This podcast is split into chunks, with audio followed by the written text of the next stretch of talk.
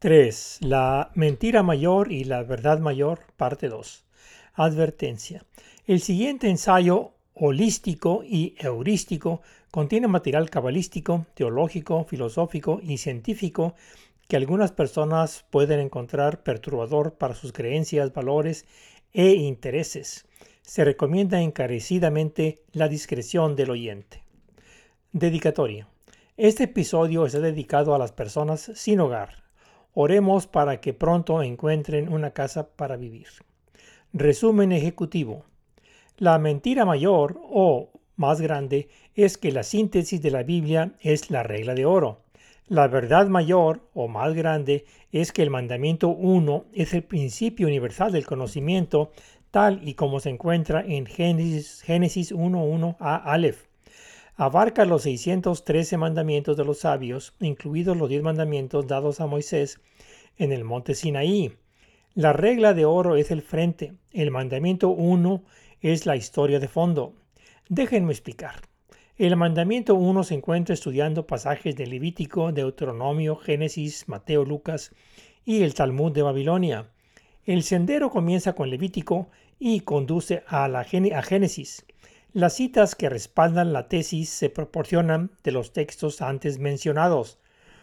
Al final del día se trata de salvar la creación. Existe la regla de oro de la civilidad de llevar la fiesta en paz así como el mandamiento 1 de la civilización, de integrar nuestro mundo roto. Prefacio. Dado que esta es una presentación de tres partes, tal vez sea conveniente tener todas las partes presentes en mente.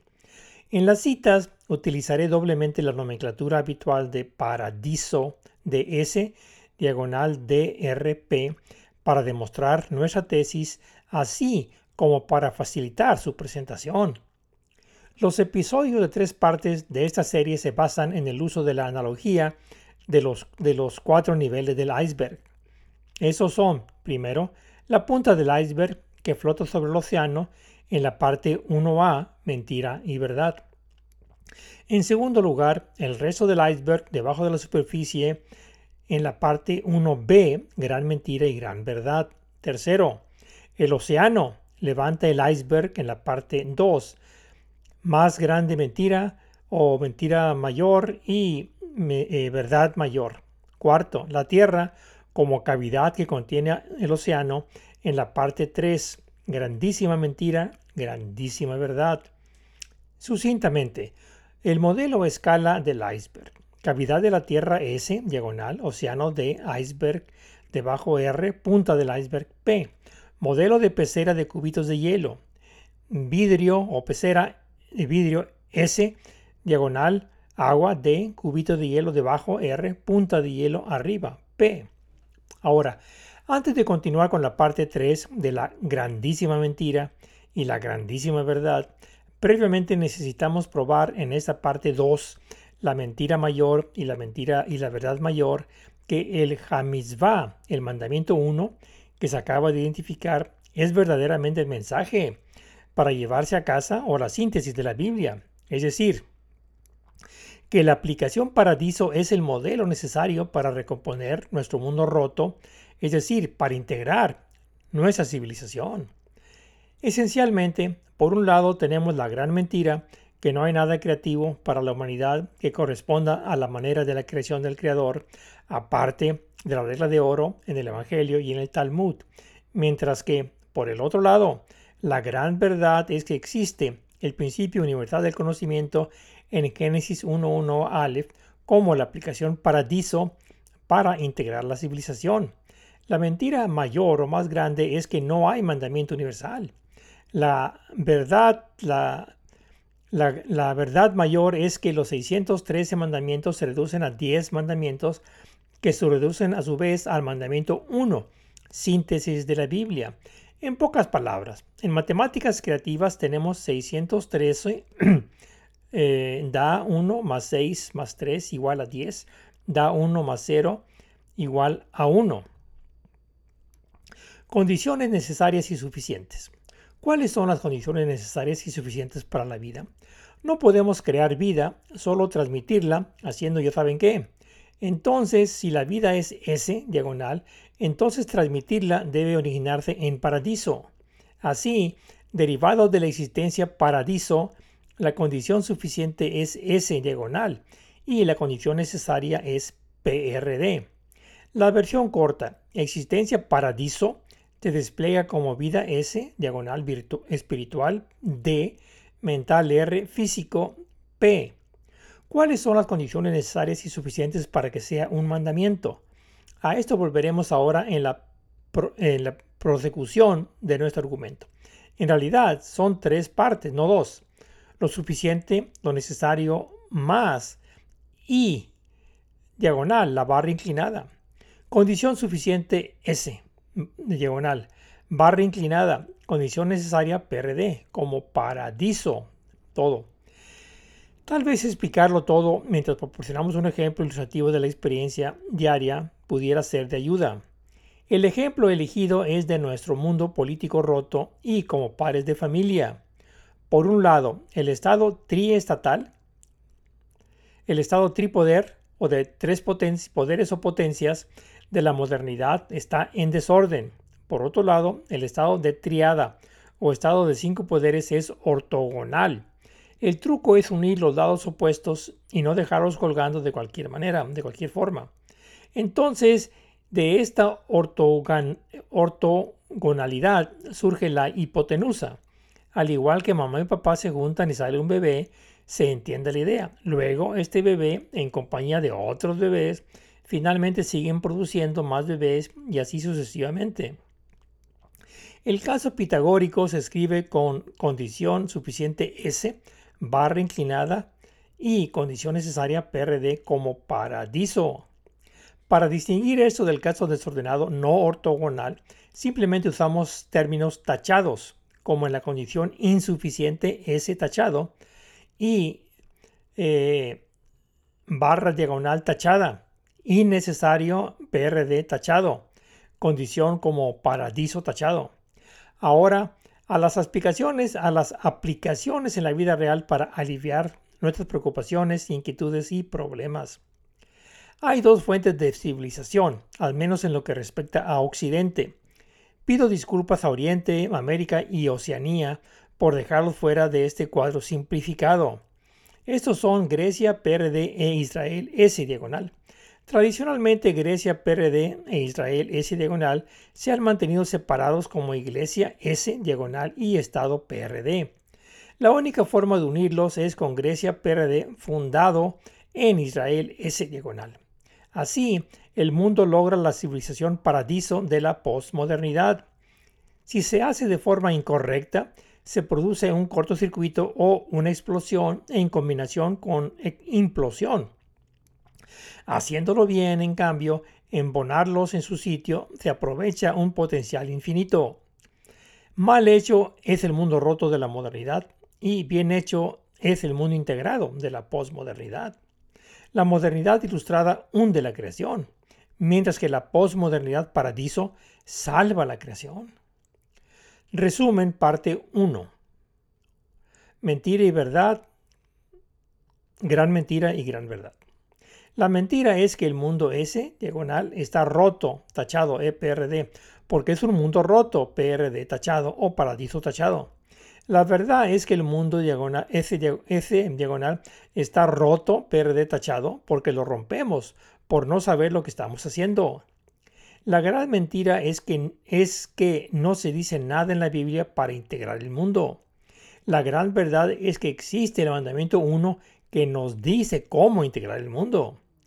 El mensaje para llevarse a casa de la Torah enseña S, diagonal, cómo sabemos de, que sabemos R, qué sabemos. Es decir, la enseñanza de la Biblia en el mandamiento 1 es el sentido común de paradiso. Resumen parte 2. Mentira mayor, verdad mayor. La mentira mayor o más grande es que el mandamiento de la Biblia es la regla de oro de la civilidad. La verdad mayor es el principio universal de la civilización, es decir, que el mandamiento 1 abarca los 613 mandamientos de los sabios, incluidos los 10 mandamientos dados a Moisés en el monte Sinaí. La búsqueda cita pasajes de Levítico, Deuteronomio, Génesis, Mateo, Lucas y el Talmud de Babilonia. Aparece en Génesis 1.1 a Aleph y se expresa mediante el acrónimo Paradiso.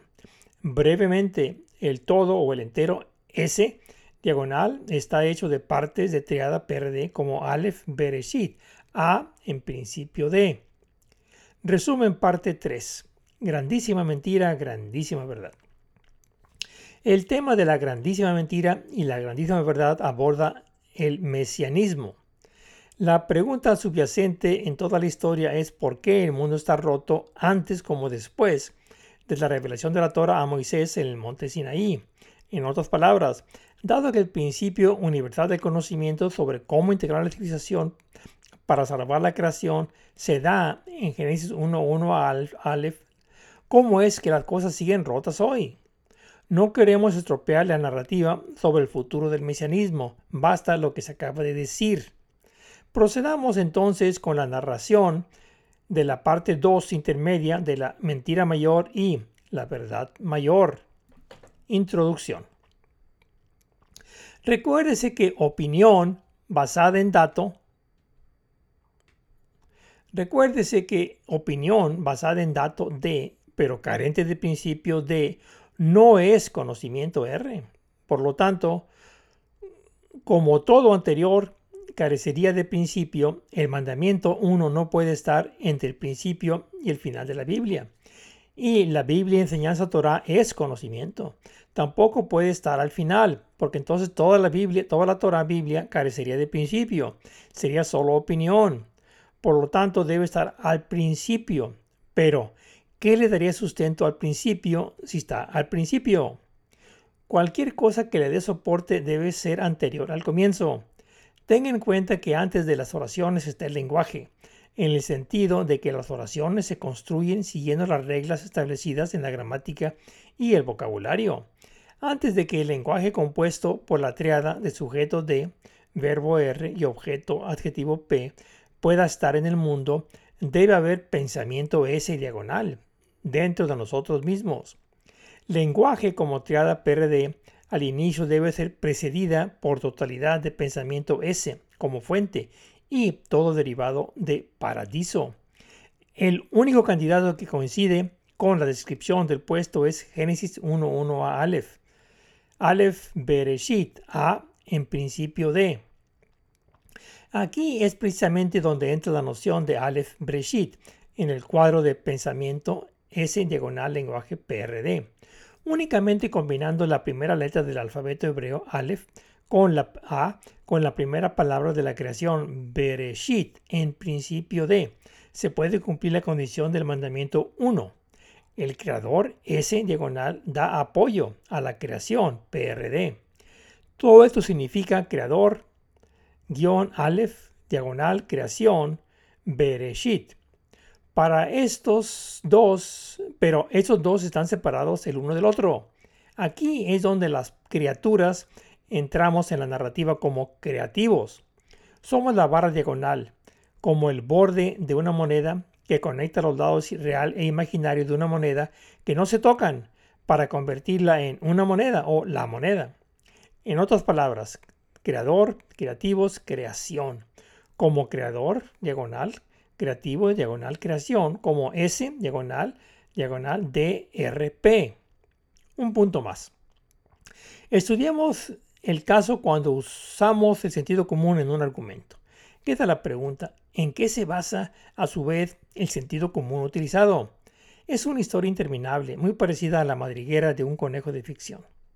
Los griegos usaban el término reflexivo mismo ya que en sustancia, ya que la sustancia es autosuficiente, al igual que caminar en el espacio vacío. Pero, ¿sobre qué se apoya en la Tierra?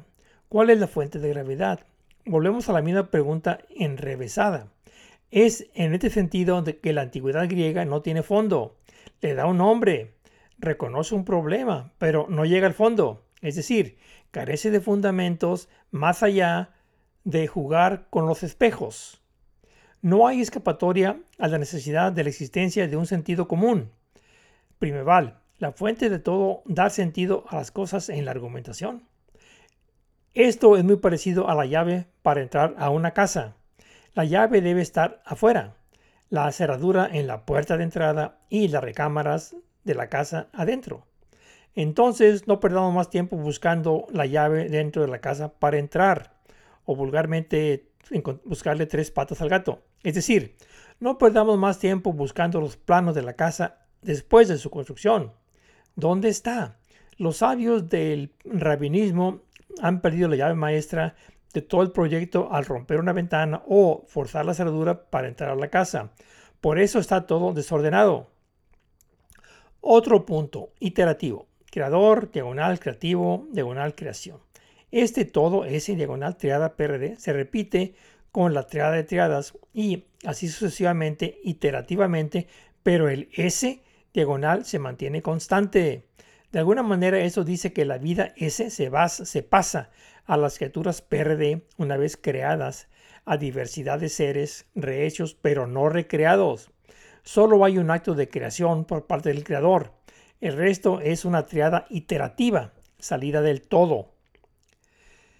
Sobre la regla de oro, citas de la Biblia, el Evangelio y el Talmud. La regla de oro se encuentra en la Torá, en el Evangelio y en el Talmud. La mentira mayor es que la regla de oro es la esencia de la Torá. La verdad mayor es el mandamiento 1. Dado que el candidato preferido para el puesto es la regla de oro, proporcionaré el contexto de su mención. Seguiré un enfoque de línea de tiempo para la regla de oro, comenzando con Levítico y terminando con el Talmud de Babilonia. Del mismo modo, para el mandamiento 1, comenzaré con Éxodo y me encaminaré a Deuteronomio. A continuación, se presenta un cuadro completo para enmarcar adecuadamente la regla de oro en el contexto bíblico. La revelación es establecida por Dios hablando con Moisés en Levítico 19.1. El mandamiento de ser santo se da directamente en Levítico 19.2. En aras de la conveniencia, abreviaré los versos y solo parafrasearé cuando sea necesario. Sobre la regla de oro, Levítico. Levítico 19, 1, 18. 1. Habló Yod a Moisés, diciendo, 18. Ama ese, diagonal, a tu prójimo como a ti mismo, PRD. Yo, PRDS, Yod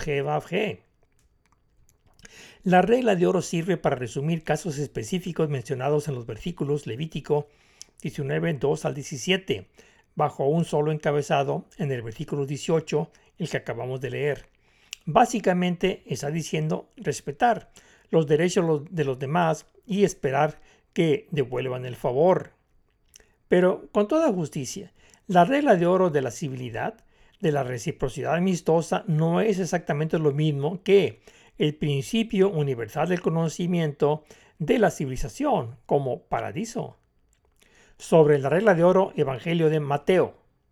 Los versículos 7 al 11 sirven de trasfondo. Solo leeré el versículo 7 para darse el sentido de los versículos 7 al 11 y cerraré con la lectura del versículo 12 para el mensaje final de la regla de oro. Mateo 7, 7 eh, al 12. 7. Pide R y se te dará. Busca D y encontrarás. Llamad P y se os abrirá. 12. Así que todo lo que queráis, ese diagonal, que otros os hagan, PRD, haced ese diagonal también a ellos, PRD, porque es la ley, es la ley y los profetas, paradiso. El enfoque está en el versículo 12. Así que lo que queráis, ese diagonal, que os hagan los demás, PRD, haced, PRD también a ellos, ese diagonal, porque esta es la ley de los profetas, paradiso. La regla de oro en el versículo 12 sirve para resumir casos específicos en los versículos 8 al 11 bajo un encabezado. Respeta los derechos de los demás y espera que te devuelvan el favor.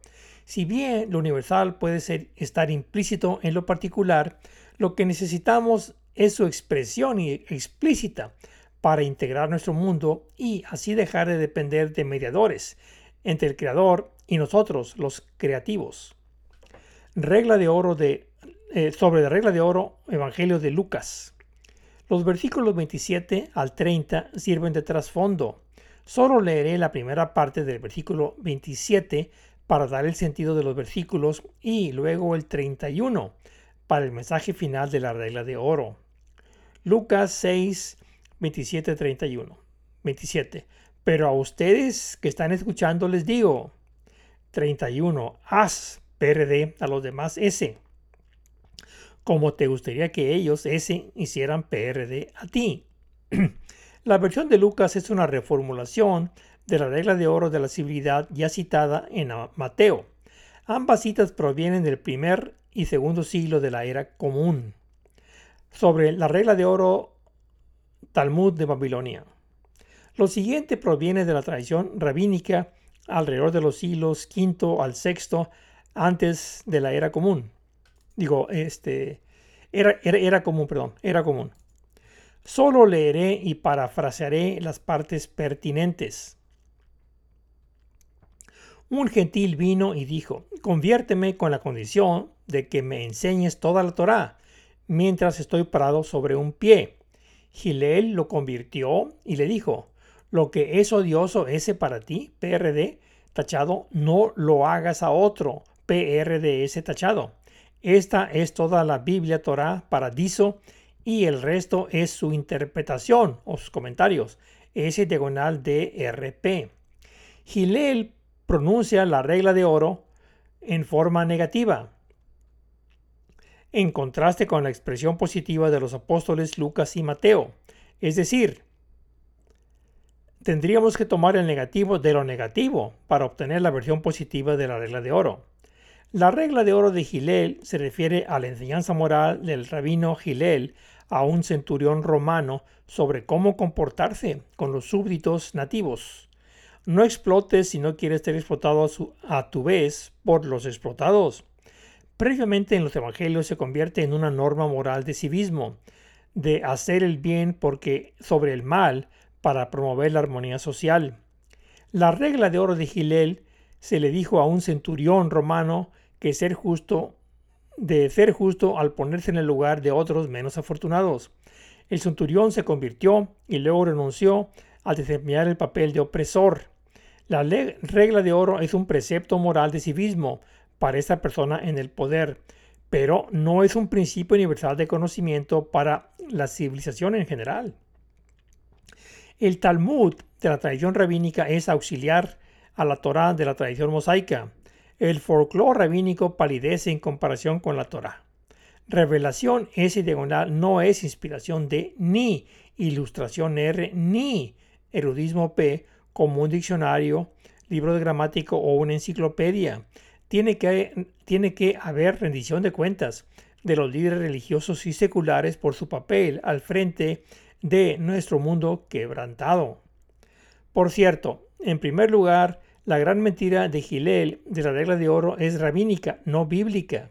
Y en segundo lugar es moral, intelectual o de valor práctico. En tercer lugar, para empezar, debería tratarse de la primacía del conocimiento. La mentira mayor es desacreditada por Deuteronomio 30, 11 al 14, como veremos más adelante.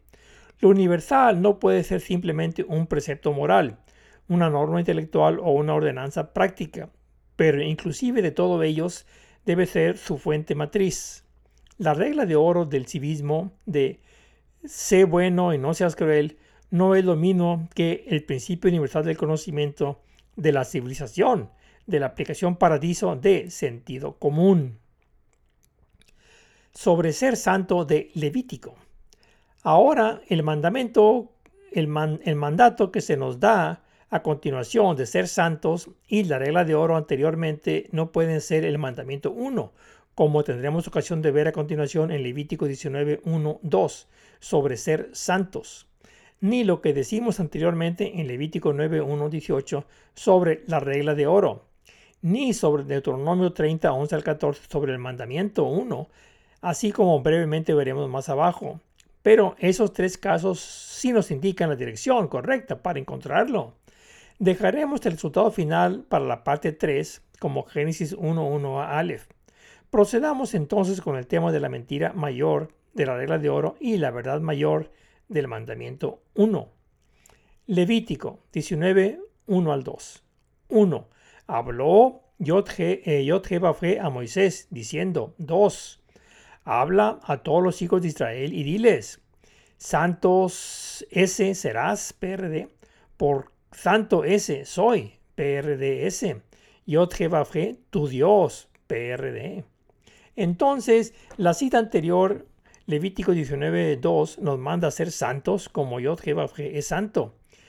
Pero, ¿qué significa para nosotros el mandato de ser santos, ya que se define en términos de la santidad de Dios, de la que no sabemos nada? Todo lo que sabemos es que estamos hechos de imagen y semejanza de Dios y que Yod paradiso es Dios, es en diagonal, omnipotencia D, omnisciencia R, omnipresencia P. Pero esto lo sabemos como derivado de conocer paradiso, pero ¿cómo llegamos ahí? Esa es la pregunta. Entonces, esto nos dice que somos humanos S y diagonal, potentes D, sapientes R, presentes P que somos iguales a Dios, pero finitos, no infinitos. Es un comienzo. Pero en realidad sabemos esto por la filosofía griega, no por la Torá, que no usa este tipo de lenguaje. Sobre el mandamiento 1 de la Biblia.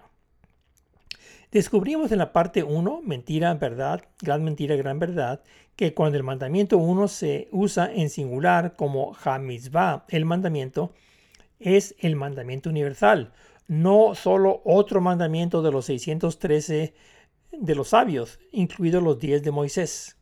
En lo que sigue, a veces llamaré a este mandamiento universal el mandamiento, o bien el mandamiento 1 para enfatizar.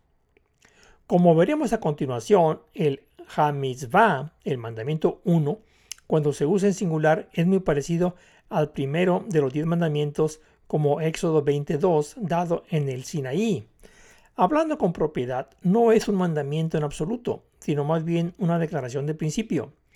Dependiendo de la tradición, hay muchas formas de ordenar los diez mandamientos, que en realidad son eh, dichos.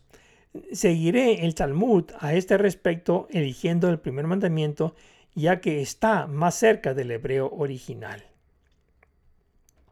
Sobre el mandamiento 1 del Éxodo. Los diez mandamientos se encuentran en el Éxodo 20, del 1 al 14, versículos 1 al 14, pero dado que nuestro punto es únicamente enfatizar las condiciones de posibilidad de los mandamientos, basta con mencionar los primeros tres versículos 1 al 3 para hacer nuestro punto. Éxodo 20, 1 al 3. 1, 1 al 3 y el 14, omitiendo los versículos 4 al 14. 1. Dios habló todas estas palabras, diciendo, yo, yo Jehová, soy tu Dios, que te saqué de la tierra de Egipto, la casa de la servidumbre. 3. No tendréis, no tendráis otro Dios, otros dioses fuera de mí. En esa traducción, el primer mandamiento de en Éxodo 22 es una declaración de hecho, no un mandamiento en el sentido usual de hacer o dejar de hacer del resto de Éxodo 23 al 14. Sin embargo, el versículo 2 es la fuente del resto de los nueve mandamientos en los versículos 3 al 14, sin tener la forma estándar. Este no es otro de los positivos y negativos, más bien cero, pero elevado de alguna manera, es decir, como trascendencia S diagonal negativa de síntesis 0 R positivo P. El punto en todo esto es que en cualquier mandamiento, perdón, el punto en todo esto es que no cualquier mandamiento puede ser el mandamiento 1. Esto es como el bosque. Por un lado, el concepto de bosque engloba a todos los árboles, pero por otro lado, el concepto de bosque no es un árbol más. Si lo fuera, sería una historia interminable de bosque primo, bosque primo primo y así sucesivamente. Ahora que hemos cubierto el material relevante a la regla de oro y de ser santos, ahora haremos la transición para cubrir la mención del mandamiento 1. Este fue en realidad el tema de la parte 1 que ya cubrimos. El punto es que el mandamiento 1 en singular es diferente de los mandamientos en plural, así como de los decretos y ordenanzas, como veremos más adelante en Deuteronomio 11.1. Entonces, Hamizvah, el mandamiento, cuando se usa en singular es muy parecido al primero de los diez mandamientos dados en el Sinaí y citados anterior, arriba en Éxodo 22. no es propiamente hablando un mandamiento en absoluto, más bien como una redacción, como una declaración de hecho, un axioma. Dependiendo de la tradición, hay muchas formas de ordenar los diez mandamientos, que en realidad son dichos. Seguí la Torá en este sentido, ya que es la Biblia hebrea original. Sobre el mandamiento 1 de Deuteronomio, que no es un mandamiento más de los 613, es clarísimo. Tenemos que hacerlo bien desde el principio antes de continuar. Lo siguiente está ampliamente cubierto en Mentira, Verdad, Gran Mentira, Gran Verdad, parte 1. El, primer eh, episodio. 1. Mentira, Verdad, Gran Mentira, Gran Verdad, parte 1. Se menciona aquí en la medida que la parte 2 es la continuación de la parte 1 anterior. Deuteronomio 11.1. Ama el diálogo con que tu Dios y guarda su fideicomiso sus decretos, sus ordenanzas y sus mandamientos todos estos días. Cito, su confianza o su fideicomiso es el nombre dado al mandamiento 1, al mandamiento universal. Se distingue de los decretos, ordenanzas y de los demás mandamientos mismos y se coloca en una categoría separada. Esto es precisamente lo que le hace síntesis, ser síntesis de la Biblia es, es, perdón, esto es precisamente lo que le hace síntesis de la Biblia su carácter sagrado sobre el mandamiento 1 de Deuteronomio. En este caso particular, haré una excepción y leeré toda la serie de versos para transmitir el poderoso mensaje que es fundamental para nuestra declaración de tesis del mandamiento existencial del principio universal del conocimiento de la civilización integradora esto se hace mención, es, no se hace mención alguna a la regla de oro de la civilidad. Aquí, como de costumbre, emparé las categorías de componentes S diagonal DRP de la nomenclatura del acrónimo Paradiso, tanto para probar la tesis como para ayudar a explicar el argumento. Deuteronomio 30 del 11 al 14. Verso 11. S diagonal. Ciertamente este mandamiento S que os ordeno hoy no es demasiado desconcertante. D. Es para ti. R. No está fuera de tu alcance. P. Verso 12. D. No está en los cielos para que digas, ¿quién de nosotros puede subir a los cielos y conseguirlo para nosotros? Y nos lo impartirá para que lo observemos. Verso 13p. Tampoco está más allá del mar, que debéis decir, ¿quién de nosotros puede cruzar al otro lado del mar y tomarlo para nosotros y comunicárnoslo para que lo observemos? verso 14r. Más bien, la cosa S diagonal está muy cerca de ti, en tu boca, RR, y en tu corazón, DR, para observarlo, PR. Finalmente, verso 15, paradiso. Mira, pongo ante ti este día la vida, S diagonal, y la prosperidad, PRD muerte, S tachada, y adversidad, PRD tachada. Por lo tanto, el mandamiento 1 universal se explica dado, dando su nombre, su nombre de usuario y contraseña, por así decirlo. Permítanme repetir los versículos anteriores para enfatizar el quid de la cuestión. Es decir, en la apertura como, cito, ciertamente este mandamiento S diagonal que os ordeno hoy no es demasiado desconcertante de es para ti, R, ni tampoco está fuera de, tu alcance, P. También en el remate como cito, más bien, la cosa S diagonal está muy cerca de ti, en tu boca, RR, y en tu corazón, DR, para observarlo, PR. El desafío planteado en Levítico 19, 1 al 2 era lo, era lo que significaba ser santo y las pistas se dan ahora en Deuteronomio 30, 11 al 14. Simplemente seguimos las instrucciones y llegamos a la respuesta en Génesis 1.1 Aleph en la parte 3. Dice que está cerca de nosotros. Entonces, seguimos las pistas hacia el tesoro y lotería. Lo encontramos en Génesis, Génesis 1.1 Aleph. Brevemente, los marcadores de posición de paradiso, como se expresan en Deuteronomio 30, 11 al 14, son mandamiento S, diagonal cielos, D, boca, corazón, R, mares, P sobre la ley y el derecho de diamante de Deuteronomio. Ahora es el momento de mover las cosas en un paquete ordenado. Al igual que existe la regla de oro de la civilidad y el mandamiento 1 de integrar la civilización, estos dos en realidad están empaquetados en una fuente común. La llamo la ley del diamante en la medida en que como derecho está por encima del mandamiento 1 y como diamante está por encima de la regla de oro. Por supuesto, en cuanto a la regla de oro de la civilidad, de la civilidad, es preferible ser amable que ser un matón. Y respecto al mandamiento 1 de la civilización, es preferible integrar que seguir rompiendo platos. Pero, ¿de dónde se originan esos dos? ¿De dónde sino de amar a Dios? Esto se encuentra en el Shema Israel, en Deuteronomio 6, 4 9, más específicamente en los versículos 4 y 5, donde el primero sirve como trasfondo y el segundo establece el principio directamente, en términos inequívocos. El primer verso está cubierto en otro ensayo. Aquí nos concentraremos en el verso 5, donde es directamente relevante. Deuteronomio 6, 4 al 5. Verso 4. Escucha, oh Israel, Yod es nuestro Dios, Yod es uno. Verso 6. Amarás ese diálogo con Yod tu Dios, con todo tu corazón D, con toda tu alma R y con todas sus fuerzas P. Es bastante sencillo e innecesario ahondar en ello mucho más tiempo.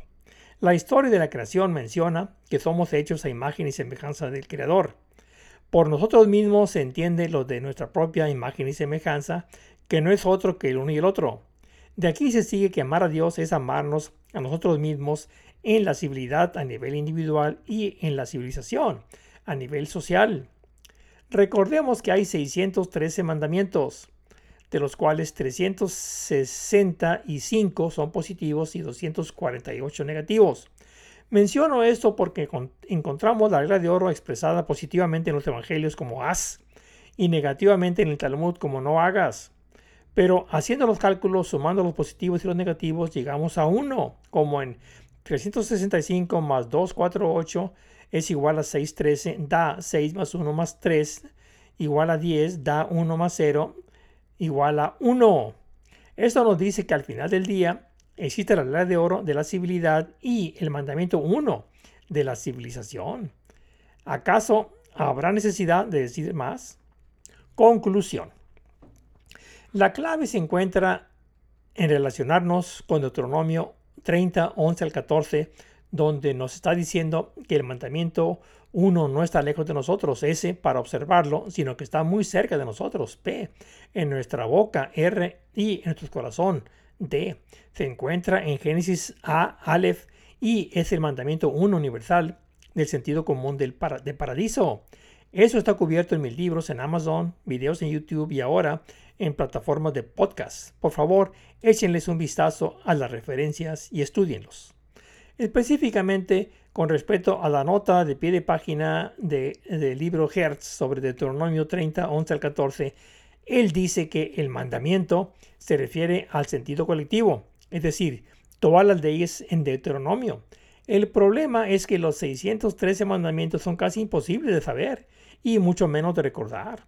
Incluso los 10 mandamientos dados a Moisés no están a la punta de la lengua. Debe ser uno, único pero complejo, como puede ser con el fin de, lo, de ser lo universal. Como en matemáticas, el más simple es cero, el más complejo es lo infinito. Y están relacionados con, como 1 dividido por 0 igual a infinito. Lo, es lo mismo. ¿Es difícil perdérselo? Difícilmente más, sin embargo, se pasó por alto. ¿Pero por qué? La síntesis, debido a que las autoridades religiosas y seculares nos dicen lo contrario, como Hertz y JPS en sus notas al pie de página. El mandamiento 1 es simplemente el sentido como un paradiso.